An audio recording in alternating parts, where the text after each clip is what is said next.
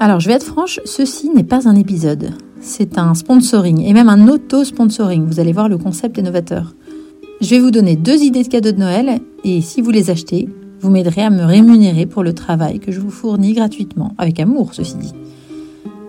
Alors ces deux idées, ce sont deux romans merveilleux qui vous feront passer un moment inoubliable.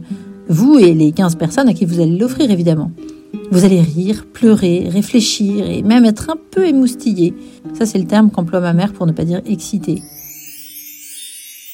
Franchement, ça vaut le coup. Je sais bien, c'est moi qui les ai écrits.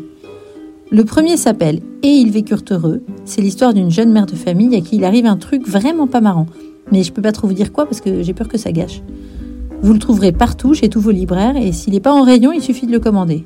Par contre, euh, allez-y maintenant parce que si vous le voulez à Noël, c'est le moment. Le deuxième, qui s'appelle Juste une chanson, c'est la suite, mais dix ans plus tard. Alors il est un peu plus politique, peut-être.